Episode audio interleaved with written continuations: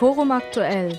Lokalitäten, Raritäten und Fakten, Fakten, Fakten. Informativ, präventiv, innovativ.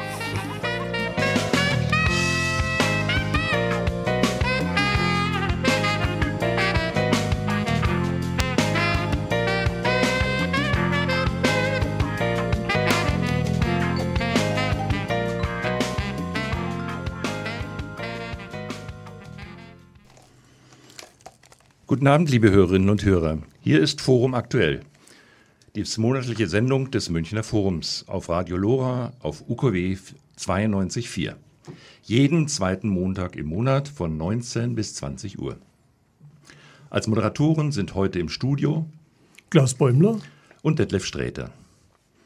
Das Münchner Forum ist ein bürgerschaftlicher Verein, der sich seit seiner Gründung 1968 als Plattform für Stadtentwicklungsfragen wirkt und sich kritisch mit der Münchner Stadtentwicklung auseinandersetzt. Heuer wird das Münchner Forum 50 Jahre alt.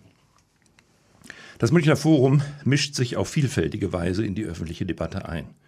Unter anderem auch mit dieser Sendung.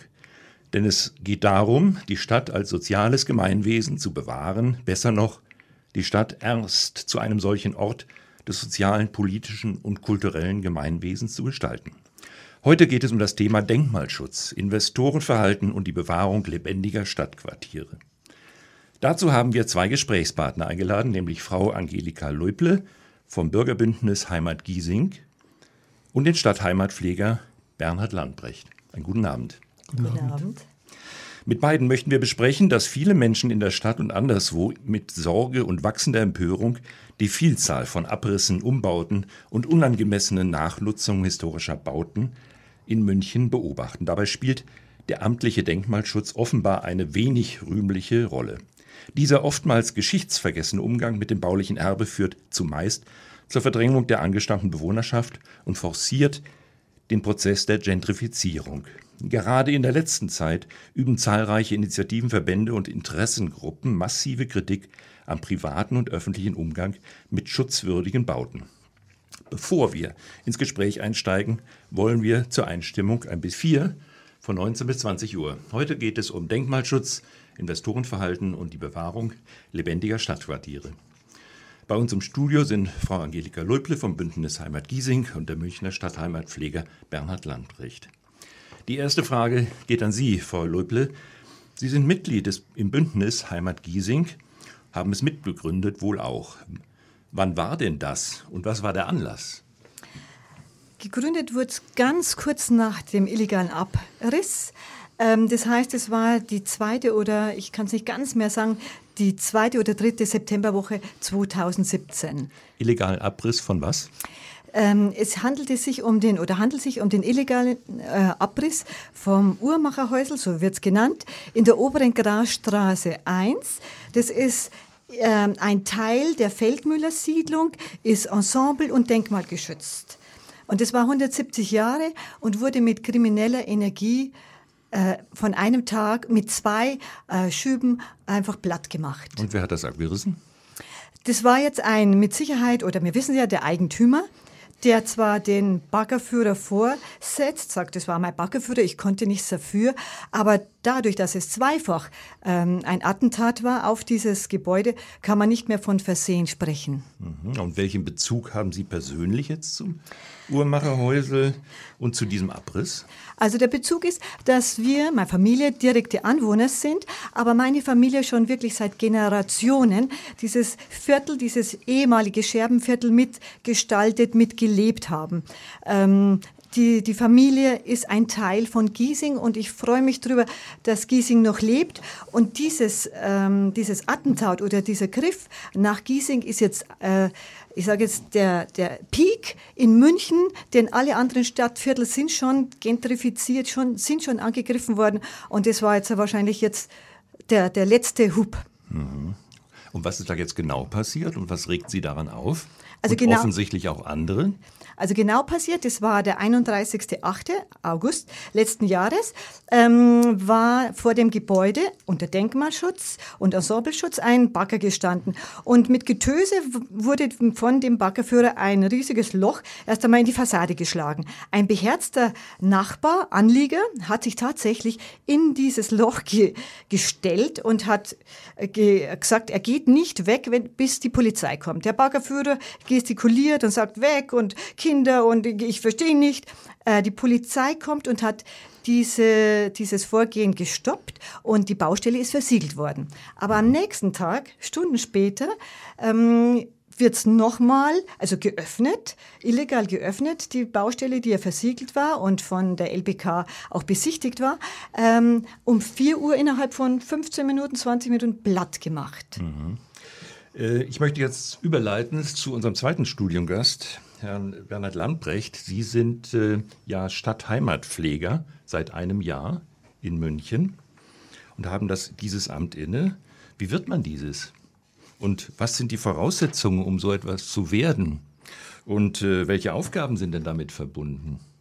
Das sind ja jetzt gleich mehrere Fragen. Ja, drei. In München ist es zunächst mal so, dass der Heimatpfleger nur für das Bauen zuständig ist. Also andere Bereiche der Heimatpflege eben nicht an einen Stadtheimatpfleger vergeben werden.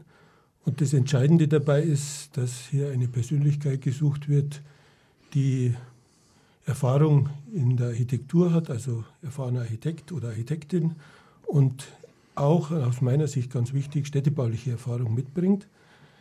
In der Heimatpflegersatzung, ich habe bis dahin nicht gewusst, dass es sowas in München gibt, steht, dass der Heimatpfleger beratend, gutachtlich, unterstützend für Stadtrat und Verwaltung zuständig ist. Und das ist der entscheidende Aspekt.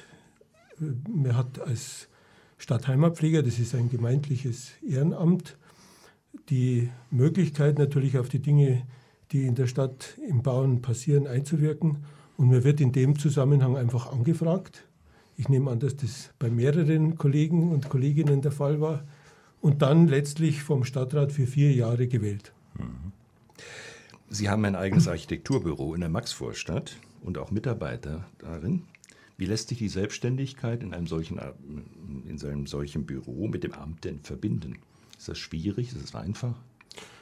Ja, ganz einfach ist es nicht. Aber was natürlich sehr schön ist, ist, dass es einen Rückkopplungseffekt sozusagen aus der eigenen Tätigkeit in dieses Amt gibt und dass eben aus diesem Zusammenhang heraus die aktuelle Arbeit, die im Architekturbüro geleistet wird, auch in die Beratung bei der Stadt einfließen kann. Das sehe ich als sehr positiv. Es funktioniert natürlich nur, wenn man Mitarbeiter hat, die ebenfalls mit viel Erfahrung ans Werk gehen und letztlich ist, glaube ich, entscheidend, dass man eine gemeinsame Grundhaltung hat. Mhm. Und ähm, Sie haben das jetzt seit einem Jahr inne, dieses Amt. Welche Erfahrungen haben Sie denn in diesem ersten Jahr als Stadtheimatpfleger gemacht? Ja, es gibt sehr positive Erfahrungen, aber natürlich auch den normalen Alltag ich würde mal so zusammenfassen, äh, Einzelaspekte sind immer relativ einfach zu lösen. Aber der Kontext tritt in der normalen Situation, in der Auseinandersetzung mit den Bauanträgen und so weiter in den Hintergrund. Und das nach vorne zu holen, ist mit Aufgabe aus meiner Sicht des Heimatpflegers. Ja, äh, Herr Lambrecht, äh, Ihre Tätigkeit ist ja über, so wie Sie es dargestellt haben, überwiegend beratend. Sie sind in der Stadtgestaltungskommission, Sie sind auch in der sogenannten, im sogenannten HADES, HDS, sprich äh, der Heimatpfleger Denkmalschutzberatungsgruppe. Äh, wenn ich so zurückblicke, dann haben die Heimatpfleger in der Vergangenheit auch eine gewichtige Stimme in der Öffentlichkeit gehabt und sie, ihre Stimme als Heimatpfleger ist auch eine Stimme des öffentlichen Gewissens. Und von daher wollte ich fragen, wie Sie das so sehen. Sehen Sie ein Mandat äh, für sich auch in den öffentlichen Diskussionen außerhalb der eigentlichen Beratungstätigkeit Ihre Stimme zu erheben? Ja, der entscheidende Punkt ist ja, dass der Stadtheimatpfleger erstmal gewählt ist vom Stadtrat und von daher seine Legitimation durchaus hat, auch mit dem Vorschlagsrecht zum Beispiel Projekte in die Stadtgestaltungskommission zu holen. Das ist ein wesentlicher Aspekt, der in der Genehmigungsphase natürlich interessant ist, aber aus meiner Sicht ist der entscheidende Punkt, dass er ja als Träger öffentlicher Belange letztlich tätig sein kann und von daher hat er eine eigenständige Blickrichtung. Und diese Blickrichtung muss er aus meiner Sicht äh, deutlich sichtbar machen. Also ich kann mich zum Beispiel entsinnen, dass einer ihrer Vorgänger bei der Diskussion um die Erhaltung der Seidelvilla ist er vorausgegangen im Protestzug und hat dann eine Philippika äh, äh von sich gelassen und er hat wesentlich dazu beigetragen, dass die Seidelvilla erhalten geblieben ist. Und äh, könnten Sie sich vorstellen, dass Sie vergleichbar engagiert sich für die, alten, für die Arkaden der alten Akademie einsetzen? Also ich möchte die Arkaden der alten Akademie nicht als Einzelsituation diskutieren, sondern es geht in dem Fall, glaube ich, sehr viel mehr um die gesamte Situation ja. des Wiedemannbaus. Ja. Und von daher, äh, Sie können heute in der Zeitung nachlesen, ich habe in der Stadtgestaltungskommission gesagt, dass mir das Ganze wichtig ist und ein vertieftes Verständnis sollte eigentlich zu einer höheren Ebene der Wertschätzung führen. Und das bedeutet, dass es mir nicht allein um die Situation des Arkadenbereichs geht, sondern da steht mehr dahinter. Ja. Da werden wir sicherlich gleich noch äh, dazu kommen. Ich möchte aber Frau Leuble auch in die Diskussion einbeziehen und möchte Sie fragen, ähm, Sie haben das ja sehr wohl als schuldhaftes Verhalten offenbar des Eigentümers, aber auch der Abbruchfirma äh, dargestellt. Ähm, sehen Sie weiteres schuldhaftes Verhalten, nicht jetzt im rechtlichen, sondern eher, sagen wir mal, im moralischen Sinne? Also ich denke, das Abwälzen der Schuld auf Ausführende ist einfach nicht richtig. In unseren Augen ist der Eigentümer der, der das zu verantworten hat. Es ist zu einfach zu sagen, ja, tut mir leid, da war jetzt ein anderer dran, der hat es gemacht. Ähm, das Verhalten war so eindeutig und man weiß, es gibt in München Firmen, die bezahlen sie einfach und die führen ihnen diese Arbeit durch. Das weiß man. Da gibt's, Sie können Abbruchfirmen fragen und die sagen ihnen, sie zahlen zwischen 50 und 100 1000 Euro und die Firmen übernehmen diese Arbeit, weil sie einfach Drecksarbeit ist. Die Firmen verschwinden dann. Der Baggerführer verschwindet, der Bauunternehmer verschwindet und der Eigentümer sagt, tut mir leid, ich habe es nicht so gewollt. Das ist zu einfach. Mhm. Und ich hoffe auch, dass das hier auch erkannt wird, vor allem in dieser Dreistigkeit, in der ja dieser Abbruch stattgefunden hat. Ja, man muss vielleicht auch noch dazu sagen, dass ja der Eigentümer einen genehmigten Bauantrag für die Sanierung hatte, sodass überhaupt kein Anlass bestand, den Bagger zu bestellen. Das ist doch der, äh, ein ganz entscheidender Aspekt. Man, äh, der, man hat sich äh, sanierungswillig gezeigt, hat sich das auch genehmigen lassen. Ich will jetzt nicht sagen zum Schein, das will ich also, da habe ich zu wenig Hintergrundwissen. Aber wenn man eine solche Genehmigung für die Sanierung in der Tasche hat, ja, wenn man das Genehmigungsverfahren durchlaufen hat und dann den Bagger be bestellt, ja, dann stellt sich ja schon die entscheidende Frage, ja, ist es wirklich der Baggerführer verantwortlich oder ist derjenige verantwortlich, der den Bagger bestellt hat und ihn an der auffahren hat lassen, mhm. zu einer Zeit, wo normalerweise der, der Baukontrolleur, der LPK, nicht mehr unterwegs ist. Mhm. Frau Leuble, ähm, sehen Sie den Fall des äh, Uhrmacherhäusels denn als einen Einzelfall, als singulären Fall? Oder ist der Fall für Sie charakteristisch? Sie haben gerade schon erwähnt, dass prinzipiell solche Abrisse sozusagen mit Geld zu organisieren sind, ohne zu wissen, was jetzt mit dem Einzelfall äh, hier der Fall ist. Aber ist es für Sie ein charakteristischer Fall und wofür wäre er dann charakteristisch? Also in der Brutalität, in der Dreistigkeit, wie er in Giesing in der oberen Grasstraße ausgeführt worden ist, ist er wirklich einzigartig. Und es war auch der Aufschrei, der bis über die Bundesgrenzen, bis über die Landesgrenzen geführt hat. Dieser Aufschrei ist ehrlich und es war einzigartig. Ähm, und dem soll man auch nachgehen und einen Präzedenzfall schaffen. Ähm, wie Sie jetzt sagen, in ähnlichen Fällen, ich meine, das ist äh, die, das Denken der Investoren. Die Investoren sind nicht mehr Investoren, die sind Spekulanten geworden inzwischen. Und dieser gesellschaftliche Druck, dass ähm, man weichen muss und dass diese Strukturen immer mehr Oberhand äh, finden, das ist dieses Beispiel. Ähm, bei, äh, aber jetzt dass ich jetzt Ihnen sagen kann, dass ich jetzt ein ähnliches Beispiel von, nein, das ist einzigartig. Mhm. Das ist, ist wirklich, und in der Komplexität, in diesem Maßstab so gut zu erkennen. Es ist nicht ähm, kompliziert, es ist nicht aufwendig, es ist wie eine Schuhschachtel. Und an der lässt sich sehr deutlich das Verhalten dieser Abfolge, dieses äh, Denken eines Spekulanten äh, erkennen.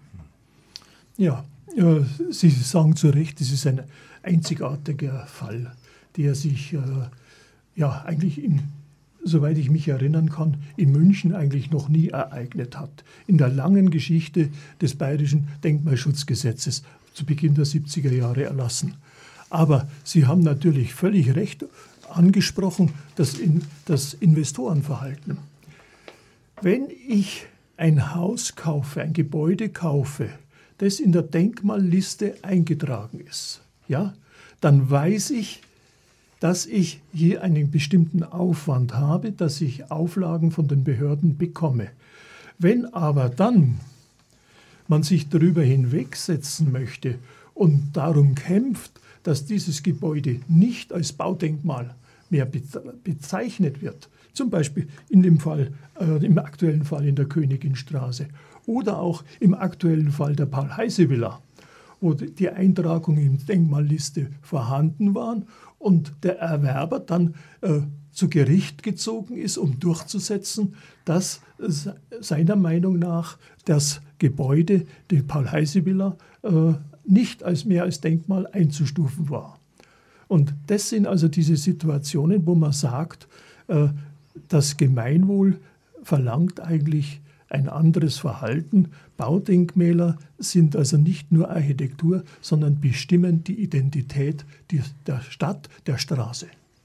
Und genau das sehe ich auch. Ähm, sie erwerben ein Haus, wissen, welche Verantwortung Sie haben für dieses Denkmal, für die Nachbarschaft. In dem Fall in der Oberen Grasstraße weiß ich, dass die Nachbarschaft mit einem Schreiben an den Eigentümer gewandt hat und gesagt hat, wir sind jetzt glücklich, dass jetzt jemand da ist, der sich jetzt um diese Sanierung kümmert.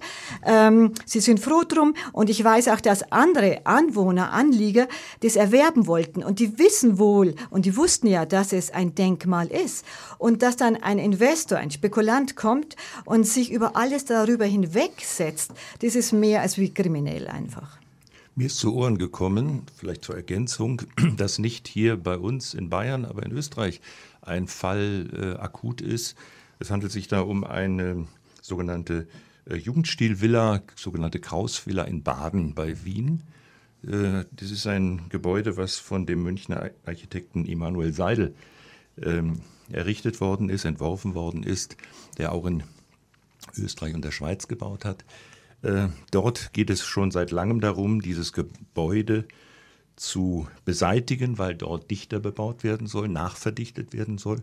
Und nun sind vor einigen Wochen in diesem vollständig erhaltenen Villa äh, sind dort ist die Bibliothek zerstört worden, sind Teile äh, des Treppenhauses zerstört worden. Also offensichtlich nimmt ein, solches, ein solcher Umgang mit dem Denkmal sozusagen äh, solche Formen auch an, wie wir sie inzwischen hier in München kennengelernt haben. Und ich denke mal, wir müssen aufpassen, dass dieses nicht auch noch äh, weiter um sich greift.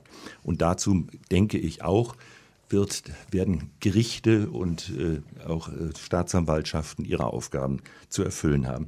Herr Landbrecht, ähm, ich, mich würde interessieren, wie denn Ihre Aufgabe, Sie haben sie beschrieben, sozusagen im, ähm, was der Stadtheimatpfleger denn tut. Wie stehen Sie denn zu der Denkmalbehörde, sowohl der unteren Denkmalbehörde bei der Stadt als auch bei der Denkmalbehörde des Landes. Ähm, und äh, wie stehen Sie denn zum Denkmalnetz Bayern? Also wie verorten Sie sozusagen Ihre Rolle in diesem, in diesem Geviert unterschiedlicher Akteure? Oder haben Sie gar nichts mit dem Denkmalschutz zu tun? Natürlich habe ich große Schnittmengen mit dem Denkmalschutz, aber der Heimatpfleger ist aus meiner Sicht immer, und das hängt schon mit den Gründungsstatuten des Heimatpflegevereins zusammen, 1902, dass dort ja die Gründung durch Architekten dazu geführt hat, dass es immer dieses Begriffspaar von Erhalten und Gestalten gegeben hat. Und Erhalten ist der Aspekt, der natürlich mit der Kenntnis und der Analyse der Bestandssituationen verbunden ist, aber mit dem Gestalten ist auch der Blick in die Zukunft verbunden. Mhm. Also gibt es eine bestimmte Arbeitsteilung, die sozusagen sich abdeckt, zwar mit dem Denkmalschutz, aber ihre Aufgabe geht über den Denkmalschutz äh, hinaus, weil sie auch sozusagen nach vorne gucken und nicht nur den Bestand äh, im Auge haben. Ja, es ist, glaube ich, ganz selbstverständlich, dass ein Architekt den Blick auch in die Zukunft richten muss, wenn Planen, vorausschauendes Denken heißt, mhm. Und da bin ich zutiefst davon überzeugt als Architekt, dann ist es notwendig, dass wir uns nicht nur mit den Fragen der Herkunft, sondern auch mit den Fragen der Zukunft beschäftigen. Und dazu ist es immer notwendig, eine Perspektive zu entwickeln, die aus dem Bestand heraus entwickelt wird. Und insofern ist es für mich nicht in erster Linie entscheidend, ob es in der Denkmalliste eingetragen ist oder nicht, sondern ich sehe das eigentlich so wie die ursprüngliche Definition des Denkmalschutzgesetzes, das sagt, es ist ein Denkmal, ob es in der Liste eingetragen ist oder nicht weil es die entsprechende Qualität hat. Ja, das, das ist eben die Besonderheit des Bayerischen Denkmalschutzgesetzes, die Sie gerade angesprochen haben. Und wir haben natürlich die Fälle, äh, wo diese Eintragungen in die Liste vorhanden sind und das Landesamt dann äh, auf digitalem Wege die Löschung des, eines, eines Gebäudes aus der Liste vornimmt, ja, ohne die untere Denkmalschutzbehörde zu befragen. Sowas kommt vor, ja. Und das sind natürlich die Dinge, äh, wo man sagen muss, da müssen wir als Bürger die schon den Finger drauf legen und sagen, das Landesamt, welche Maßstäbe legt das Landesamt an? Und wenn ich das Objekt Müllerstraße 2 bis 4 nehme, wo das Landesamt lediglich aus den Veränderungen, zeitgemäßen Veränderungen im Innern des alten Wohnhauses geschlossen hat, dass es kein Denkmal mehr ist. Ja, da ein Gebäude, das äh, zu, in der ersten Hälfte des 19. Jahrhunderts äh, errichtet worden ist, das den, äh, den Bombenkrieg überstanden hat und nun äh, einzigartig dastand und das Landesamt dann zum Ergebnis kommt, weil die Mieter in äh, Linoleum eingelegt haben oder sonstige Umbauten vorgenommen haben, das würde den äh, Charakter des Baudenkmals beseitigen. Das ist natürlich schon sehr fragwürdig. Sie haben gerade gesagt, dass Sie nicht nur den Denkmalschutz, sondern auch sozusagen den Planungsaspekt in Ihrem, in Ihrem Aufgabenspektrum und Bereich sehen.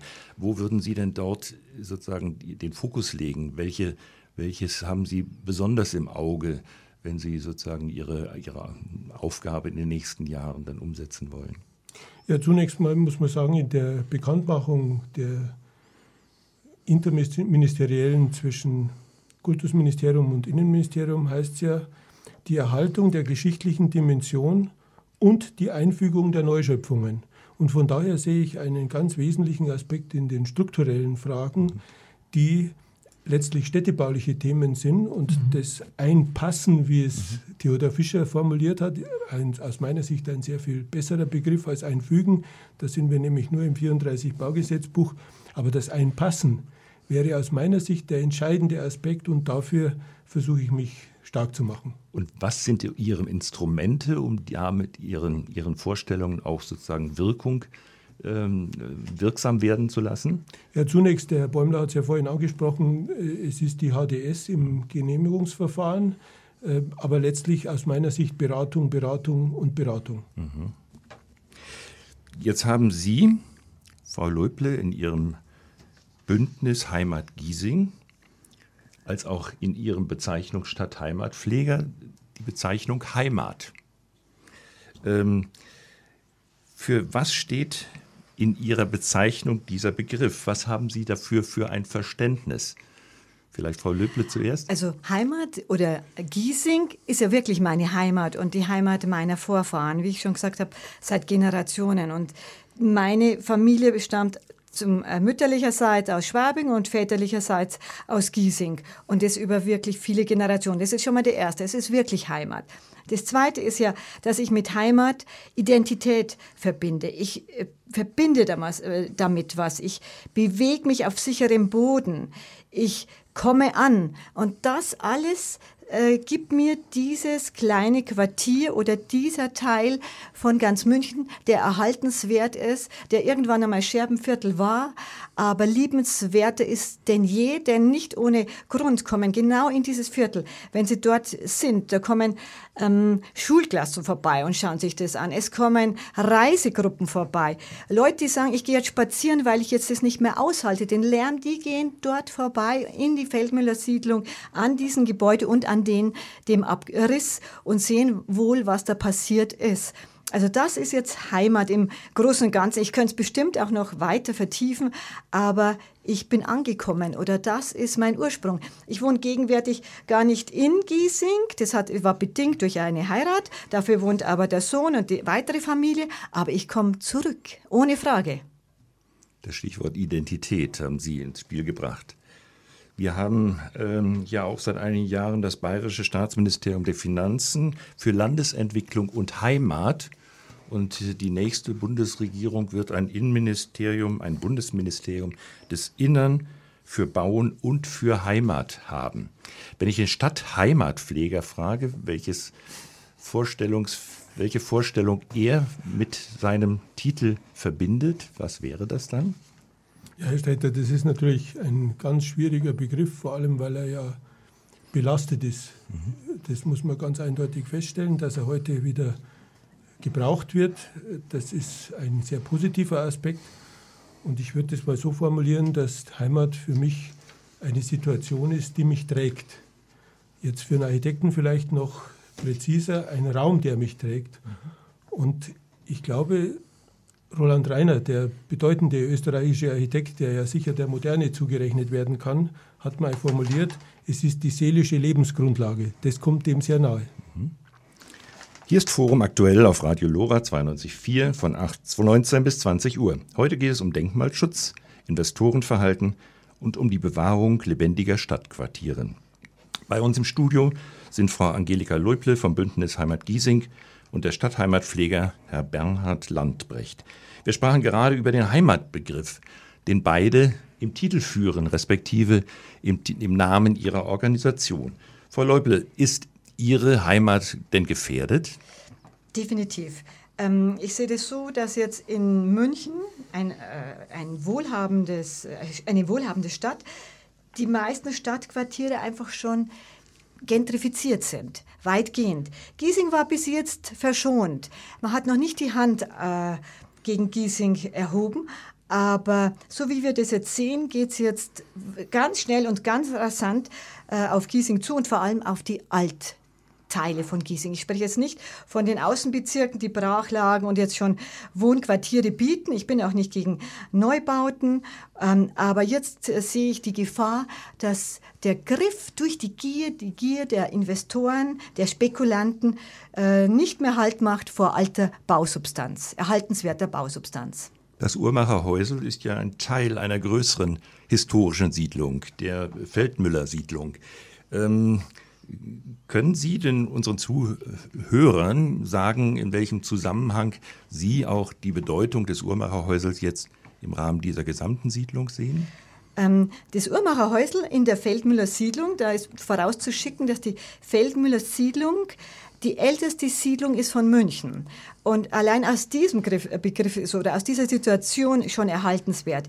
Die Therese Feldmüller hat, war Großgrundbesitzerin und hat kleine Parzellen an Handwerker verkauft. Handwerker durften ja nicht in der Innenstadt wohnen. Sie mussten, sobald gearbeitet war, verschwinden. Äh, den, den Schluss heißt die, die Mauer, Stadtmauer, äh, verlassen und haben sich Quartiere gesucht. Und die waren in erbärmliche Situationen. Und in dem Sinn war die Therese Feldmüller eine sehr soziale und vielleicht auch fortschrittlich denkende Frau und hat kleine Parzellen an Handwerker verkauft. Und die haben dann ihre kleinen Siedlungen, ihre kleinen, immer noch sehr ähm, einfachen und äh, in, aus einfachsten Mitteln äh, gestalteten Häuschen gebaut. Mhm.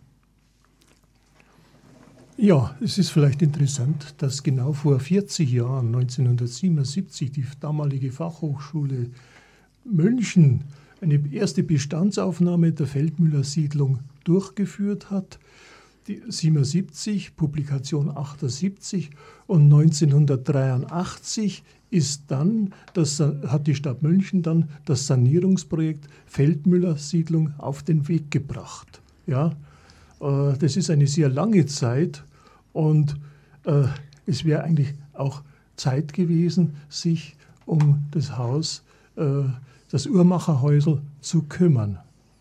Und das wäre man fragt sich eigentlich, warum im Rahmen dieses gesamten Sanierungsprojekts, Prozesses auch soziale Welt äh, Giesing, warum äh, dieses Haus eigentlich aus dem Raster gefallen ist. Und wer soll sich kümmern? Das Bündnis Heimat Giesing kümmert sich. Ähm, Sie machen das aber nicht hauptberuflich, dafür gibt es andere. Ähm, woher nehmen Sie Ihren langen Atem? Denn immerhin äh, organisieren Sie inzwischen einmal monatlich eine sogenannte Mahnwache, jeden Freitag. Sie machen nach wie vor darauf aufmerksam, dass da Unrecht passiert ist. Woher nehmen Sie den langen Atem und äh, haben Sie Unterstützung dabei? Ähm, ich bin freiberuflich und kann mir Gott sei Dank so ein bisschen Zeit einteilen. Ähm, der Atem ist die Kraft, diese Kraft, wo man sagt, gegen dieses Unrecht oder einfach kriminelle Handlung und Unrecht, wenn ich sehe, was eigentlich ausgemacht war, ähm, das war jetzt die Spitze dieser Abbruch. Ich meine, dieses Unrecht äh, ist auch eine politische Welle gewesen in dem Moment man ist an einem Punkt, wo man sagt, so kann es einfach nicht weitergehen. Netterweise äh, wird jetzt auch sogar ein Film produziert über das Häuschen, ein Dokumentarfilm, der heißt, und das ist der bezeichnende Titel, So geht's nicht. Also es geht einfach sozialpolitisch, äh, gesellschaftlich, es geht nicht mehr so weiter und das ist ein Zeichen davon. Und es war ein Zeichen gesetzt und wir haben die Kraft, uns einfach zu wehren. Und wenn wir es nicht tun, wer sonst? Sie haben Mitstreiter, wenn ich das richtig sehe, denn es gibt eine Reihe von Organisationen in München, die sich auch um den Denkmalschutz in einer einen oder anderen Weise kümmert. Ich erinnere an die Altstadtfreunde. Es gibt in den ähm, Stadt, verschiedenen Stadtvierteln Organisationen, die ähnlich wie Sie sich um konkrete äh, Fälle äh, auch kümmern. Äh, gibt es da irgendwelche Formen der Zusammenarbeit? Die entstehen gerade, weil man eben sieht, wie groß die Unzufriedenheit ist und wo überall was passiert. Also diese Verknüpfung auch mit ihrer Hilfe entsteht. Äh, und diese Unzufriedenheit wird jetzt einfach Form gewinnen und sie wird nach außen getragen. Und das ist sehr wichtig. Mhm. Herr Landbricht, können Sie dabei helfen, in irgendeiner Art und Weise, hier Unterstützung auch zu leisten? Oder sehen Sie Ihre Aufgabe auf, an anderer Stelle? Also an dieser Stelle ist natürlich jetzt zunächst mal die Genehmigungsbehörde der Landeshauptstadt gefragt und das ist ja der große Apparat der Lokalbaukommission und alles, was dahinter steht, auch die untere Denkmalschutzbehörde. Mhm. Natürlich werden wir uns mit der Frage dann wieder entsprechend auseinandersetzen. Mhm. Also ich sehe äh, eine ganz spezielle Aufgabe auch des Münchner Forums darin, diese Initiativen zu äh, unterstützen, ihnen, äh, ja, wie soll ich sagen, Stimme, weitere Stimme zu geben. Und in diesem Sinne sehe ich auch diese heutige Sendung hier in Radio Lora. Äh, die Öffentlichkeit muss über diese Dinge breit informiert werden. dieser, dieser Fall, Ober, äh, Obere Grasstraße 1, muss ein Einzelfall sein. Und die, äh, dieser, wie soll ich sagen, dieser Aufschrei eigentlich aus allen politischen Ecken und auch der Ämter, ja, ist zu nutzen. Und er muss eine abschreckende Wirkung haben. Ja? Und jeder, der sich in einer solchen Situation befindet, die Begehrlichkeiten umzusetzen, äh, also mit einem Baudenkmal in dieser Weise umzugehen, muss wissen, dass er sich sozial in dieser Gesellschaft ächtet. Gibt es ein Amtsverständnis eigentlich von Ihnen, Herr Landbrecht, der, der so eine bestimmte Leitlinie vorgibt, wie Sie glauben, sozusagen in den nächsten Jahren, Ihre Amtszeit, äh, glaube ich, dauert zunächst einmal vier Jahre. Ein Jahr ist vorbei, drei liegen noch vor Ihnen. Ähm, in dieser Amtszeit, der Sie folgen wollen, oder sind es äh, sozusagen Entscheidungen, die auf Sie zukommen und Sie müssen sozusagen dann in dem jeweiligen Einzelfall dann sich positionieren? Also ich sehe schon, dass es ein Motto braucht. Ähm, ich erinnere mich an eine frühere schwedische Kultusministerin, die formuliert hat als ihr eigenes Motto für ihre Amtszeit Schönheit für alle. Ähm, ich habe größten Respekt vor einer solchen Situation und ich würde es so sehen, ich kann natürlich nicht im Einzelnen äh, tätig werden. Das ist immer ein großes Orchester. Und deshalb glaube ich, wenn ich Orchestermitglied in einem solchen Ensemble bin, das sich mit kontextuellem Planen und Bauen befasst. Und das ist eigentlich so mein wichtigster Aspekt dann in dem städtebaulichen Organismus meiner Heimatstadt. Mhm. Und da sehe ich eigentlich ein, eine gute Grundlage und auch ein übergeordnetes Leitbild. Der Umgang mit der Baukultur ist schwierig, das kennen wir. Relativ einfach ist es, wenn es relativ alte Gebäude sind die Frage, was denn denkmalwürdig ist in der Zeit, was nach dem Zweiten Weltkrieg entstanden ist, ist eine immer wieder neu geführte Diskussion. Ähm, haben Sie für sich sozusagen eine bestimmte Leitlinie, wo Sie sagen, wir müssen in dieser oder in jener Weise mit den Nachkriegsbauten, die sozusagen an die historische äh, Bausubstanz sich anlehnt, aber etwas Neues ist, äh, haben Sie in speziellen Formen des Umgangs eine Leitlinie entwickelt, wie Sie glauben, man öffentlich sozusagen damit umgehen muss? Also zunächst würde ich sagen, es ist wieder das Begriffspaar, das wir vorhin schon mal kurz angeschnitten hatten, nämlich das Verständnis für das Erbe, das geschichtliche Erbe. Und das umfasst eben mehr als nur das Einzelbaudenkmal oder vielleicht ein Ensemble. Und es ist aber gleichzeitig, und ich betone gleichzeitig, ein Auftrag für die Zukunft. Und dieses Herkunft-Zukunftsthema, äh, glaube ich, müssen wir bewältigen. Und da gibt es eine aus meiner Sicht sehr schöne äh, Überlegung von dem früheren Präsidenten der Schweizer Denkmalvereinigung, äh, nämlich dem Professor Bernhard Furrer, der ganz kurz drei Punkte formuliert hat, nämlich die bestmögliche Analyse. Das ist die Frage, die zu dem Verständnis führen kann. Und deshalb bin ich überzeugt davon, mhm. wenn ich etwas verstehe, kann ich mich auch darum bemühen. Und das Zweite ist, immer nach einem neuen Ganzen streben. Es wird also immer notwendig sein, dass es einen Prozess gibt. Und deshalb glaube ich, es ist notwendig, dass man dafür einen Lösungsansatz findet. Und das Dritte ist, das in der bestmöglichen architektonischen Qualität zu entwickeln. Und darauf aufbauend bin ich überzeugt davon, dass es nur über Einzelfallentscheidungen geht. Aber vor diesem Hintergrund. Wenn ich mit diesen drei Regeln, wenn Sie sich das nochmal auf der Zunge zergehen lassen, dann wird es Ihnen zeigen, dass es dann nicht um Denkmalpflege geht, sondern das ist eigentlich etwas, was aus meiner Sicht, als ich das das zweite und dritte Mal gelesen habe, mhm. immer gelten würde. Und das bedeutet, wir arbeiten in einem Kontext und wir gehen sorgfältig mit diesen Fragen um. Wir haben als Architekten Verantwortung. Mhm. Ja, aber vielleicht dann noch, noch mal ganz konkret zur Kultur des Wiederaufbaus nach dem Zweiten Weltkrieg. Da hat ja die Bayerische Architektenkammer eine sehr interessante Publikation rausgebracht über den Wert der Bauten der 50er Jahre.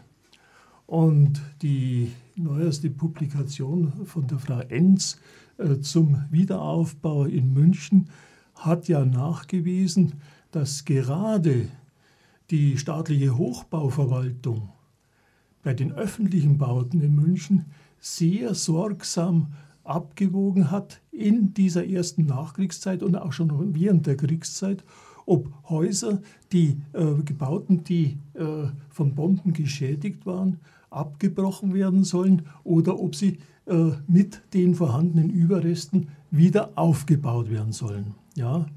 Und da gibt es ja einige Beispiele hier, aktuelle Beispiele. Und da habe ich den Eindruck, dass das Landesamt für Denkmalpflege auf einem sehr radikalen Standpunkt steht. Ja? Und das wird eigentlich den Vorstellungen, die die Bayerische Architektenkammer entwickelt hat, nicht gerecht. Nachfrage, inwiefern radikal? Es gibt zum Beispiel dieses Gebäude der Tiermedizin in der Königinstraße, wo äh, die, die Hochbauabteilung der obersten Baubehörde unter Karl Hocheder, der ja auch das äh, Residenztheater gestaltet hat, das Jugendstil-Treppenhaus unheimlich schön wiederhergestellt hat. Es ist auch restauriert worden und das Landesamt für Denkmalpflege stellt sich jetzt auf den Standpunkt, dass dieses Gebäude kein Denkmal mehr ist und dass es abgebrochen werden kann. Man fragt sich natürlich, ob hier ein Zusammenhang damit besteht, dass es sich um ein öffentliches Bauwerk handelt und äh, die Tiermedizin im Wissenschaftsministerium ressortiert ist, ebenso wie das Landesamt für Denkmalpflege. Da gibt es ein weiteres Beispiel. Im Nymphenburger Schloss soll Biotopia, ein Museum entstehen, neu gebaut werden. Dazu soll ein Flügel abgerissen werden. Äh, auch darum, um diesen Neubau im alten Ensemble gibt es Streit. Ein ganz behutsamer äh, Bau, der sich in den 50er Jahren, 60er Jahren, der sich angepasst hat der Struktur des Nymphenburger Schlosses in äußerster Einfühlsamkeit. Also ich bin nicht Architekt, ja, aber so sehe ich das als Bürger. Und da stellt man sich auf den Standpunkt, ja, dieses Gebäude muss aus der Denkmalliste gestrichen werden. Und das, Landes, war, das war in der Denkmalliste drin und das Landesamt hat in einsamer Entscheidung dieses Gebäude aus der Denkmalliste eliminiert. Herr Landbrich, können Sie sich als Stadtheimatpfleger auch um Bauten des Landes, alten und Neubauten des Landes auch äußern oder sind Sie beschränkt sozusagen darauf, äh, auf Gebäude, die sozusagen im kommunalen oder privatem äh, Eigentum sind. Nein, natürlich nicht. Mhm. Ich werde natürlich beteiligt bei den Verfahren, auch wenn die Staatsbauverwaltung äh, an diesen Aufgaben arbeitet. Ich muss nur mal eines vorneweg schicken. Ich glaube, es ist ein ganz entscheidender Punkt, dass wir differenzieren zwischen den sogenannten öffentlichen Bauten oder ich sage lieber den Bauten der Gemeinschaft und den vielen Bauten des Wohnen und Arbeitens, die privat sind. Mhm. Und deshalb würde ich sagen, das ist eigentlich das Grundmodell der europäischen Stadt, haben wir da zwei völlig verschiedene Ansprüche, auch an die Gestalthöhe, die ja letztlich in solchen Aufgaben eine Rolle spielt, weil daraus letztlich Identität entsteht. Mhm. Und ich würde die Aufgabe eines öffentlichen Gebäudes immer anders beurteilen als die vielen Einzelgebäude des Wohnen und Arbeitens, in einer größeren Gesamtsituation in einem städtebaulichen Organismus. Aber wenn wir dann an solchen einzelnen Dingen arbeiten, äh, dann selbstverständlich wieder unter den gleichen Voraussetzungen, die ich vorhin formuliert habe, nämlich eine bestmögliche Analyse, dann wird man im Grunde genommen um die Frage der Erhaltung nur dann herumkommen, wenn man sieht, dass es einfach nicht mehr möglich ist. Und dann gibt es andere Argumente als nur die reine Frage nach der Liste oder Nichtliste. Mhm. Das heißt, Sie sehen eine Vorbildfunktion beim öffentlichen Bauen für das private Bauen. Vorbildfunktion wäre mir jetzt etwas zu schwierig. Und zwar einfach deshalb, weil Vorbildfunktion ja bedeuten würde, dass jeder private Bauherr dann diese äh, jeweiligen Äußerungen oder die, diese Gestaltqualitäten der öffentlichen Bauten nachmachen sollte. Genau das ist aber nicht mein Anspruch, sondern es wäre aus meiner Sicht unglaublich wichtig, wenn wir erkennen, dass es Gebäude der Gemeinschaft, also die, die die gesamte Stadtgesellschaft angehen, gibt und dass es Gebäude gibt, die letztlich die Basis bilden für dieses gesamte Gefüge. Und dann ist es natürlich immer von besonderer Bedeutung, an welcher Stelle solche Häuser stehen oder solche Baugruppen stehen. Dann muss man auf jeden Fall differenzieren zwischen diesen Aussagen, die als Erkennungszeichen, als Merkzeichen auch in einer Stadt möglich sind. Wenn Sie die Stadtsilhouette vom Maximilianeum aus anschauen, dann werden Sie ganz deutlich eben die öffentlichen Bauten von den allgemeinen für das Wohnen und Arbeiten unterscheiden können. Mhm. Frau Löble, Sie haben vorhin auch schon erwähnt, dass es ein wichtiger Aspekt ist, historisches Bauen für individuelle, aber auch kollektive Identität. Dennoch gibt es da ein Spannungsverhältnis sicherlich, denn sozusagen die, die kollektive Identität als soziale Identität in der Stadt ist auf der einen Seite daran gebunden, dass wir natürlich eine Verstetigung des auch im Wandel haben äh, unserer, unserer sozialen Umwelt. Ähm, wie, wo sehen Sie da Grenzen oder wo sehen Sie Wünschenswertes? Da gehe ich jetzt genau auf äh, die Rede von Herrn Lambrecht vor mir ein. Er hat gesagt, die, die, Unterschiedlichkeit zwischen privat und öffentlich. Selbstverständlich ist da ein großer Unterschied. Ganz banal ausgedrückt, wie es der Herr Wieland, Dieter Wieland, der bei uns war und sich das Uhrmacherhäusl im Abriss angesehen hat, und es sah ja aus wie Krieg, er hat gesagt, wir sind, wir brauchen Denkmäler, Denkmäler auch im Kleinen. Wir sind nicht aufgewachsen am Odeonsplatz oder am Marienplatz. Wir sind aufgewachsen in ähm, Aubing, in Pasing, in Untermenzing. Und das ist der Punkt, wie Sie auch sagen, und die große Unterschiedlichkeit. Und die muss aber auch erkannt werden. Dass man jetzt nicht mit einem drüber geht, mit einem Rechen und sagt, überall groß, überall gleich, ähm, sondern die, die, die Seele dieser Stadtviertel und vor allem jetzt sage ich dieses Häuschens sollte man wieder äh, erkennen. 2018 ist das Europäische Kulturerbejahr. Welche Beiträge sind dazu von der Stadt München, speziell auch von Ihnen als Stadt Heimatpfleger zu erwarten? Also zunächst ist mal in der Rathausgalerie ja zurzeit die Ausstellung München Weiterdenken, 125 Jahre Stadtentwicklung. Das hat ja sehr viel mit Theodor Fischer zu tun und eine hochinteressante Ausstellung, äh, die vor allem gerade diesen Aspekt der Weiterentwicklung deutlich sichtbar macht. Und da wird es äh, Diskussionsrunden geben äh, zu dem Thema Vergangenheit braucht Zukunft und Zukunft braucht Vergangenheit. Wenn Sie sich erinnern, wir haben ganz früh in den 70er Jahren die Ausstellung der Vergangenheit eine Zukunft. Dann haben wir richtigerweise aus meiner Sicht jetzt die Aufgabenstellung genauso, wie ich vorher formuliert habe, Zukunft braucht Vergangenheit und eben umgekehrt.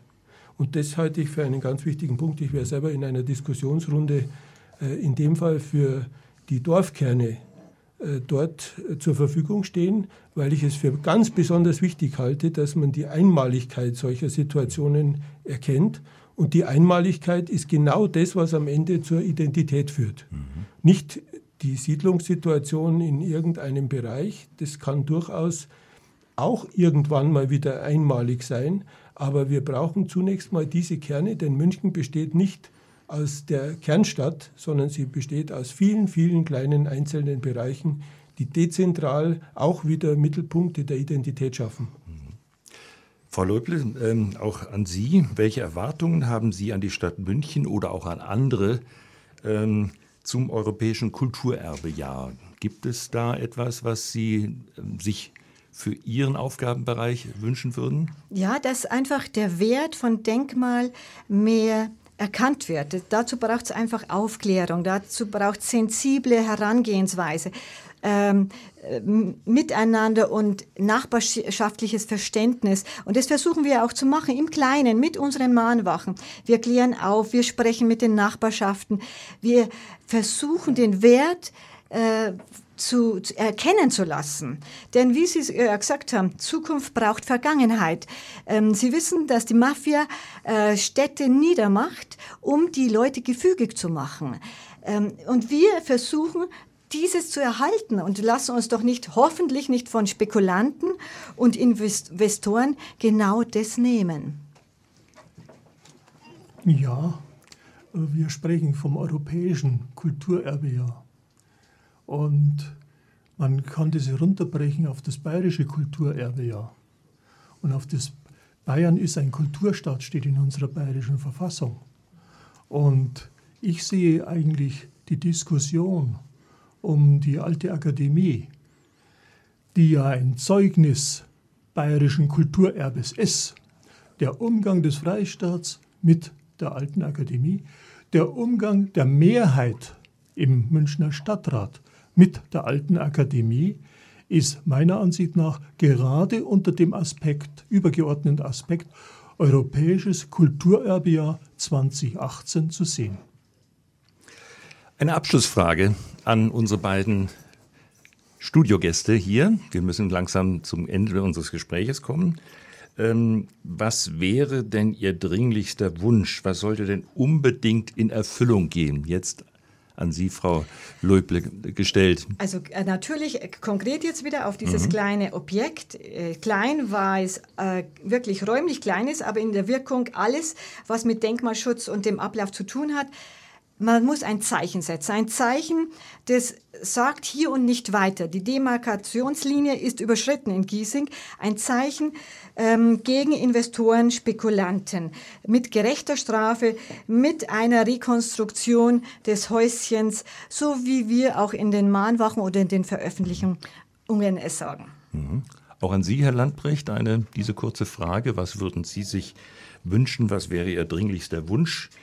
Was sollte unbedingt in Erfüllung gehen in Ihrem Aufgabenfeld? Aus meiner Beobachtung dieses letzten Jahres gibt es im Gefüge eines städtebaulichen Organismus immer Veränderungen. Das war in der gesamten Geschichte so. Und ich würde mir einen Konsens in der Stadtgesellschaft darüber wünschen, dass dies mit dem rechten Maß im Kontext entwickelt wird. Das heißt, ganz knapp zusammengefasst, wie es nicht besser formuliert werden kann von Karl Friedrich von Weizsäcker. Tradition ist bewahrter Fortschritt, aber er fügt gleich hinzu, Fortschritt ist die Weiterführung von Tradition. Das war Forum aktuell am 12. Februar 2018, am Rosenmontag. Diesmal mit dem Thema Denkmalschutz, Investorenverhalten und die Bewahrung lebendiger Stadtquartiere. Wir möchten uns bei unseren Gesprächspartnern, Frau Angelika Leuble vom Bündnis Heimat Giesing und Herrn Stadtheimatpfleger Bernhard Lamprecht herzlich für Ihr Kommen bedanken. Bedanken möchten wir uns auch bei den Hörerinnen und Hörern.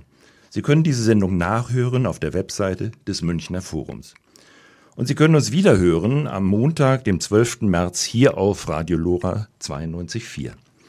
Wenn Sie Anregungen oder Kritik haben oder gerne beim Forum mitwirken möchten, Schreiben Sie uns unter info@münchner-forum.de oder besuchen Sie uns auf unserer Webseite www.münchner-forum.de oder rufen Sie uns an unter München 28 20 76. Wir freuen uns auf Ihre Reaktionen. Wir wünschen Ihnen noch einen guten Abend.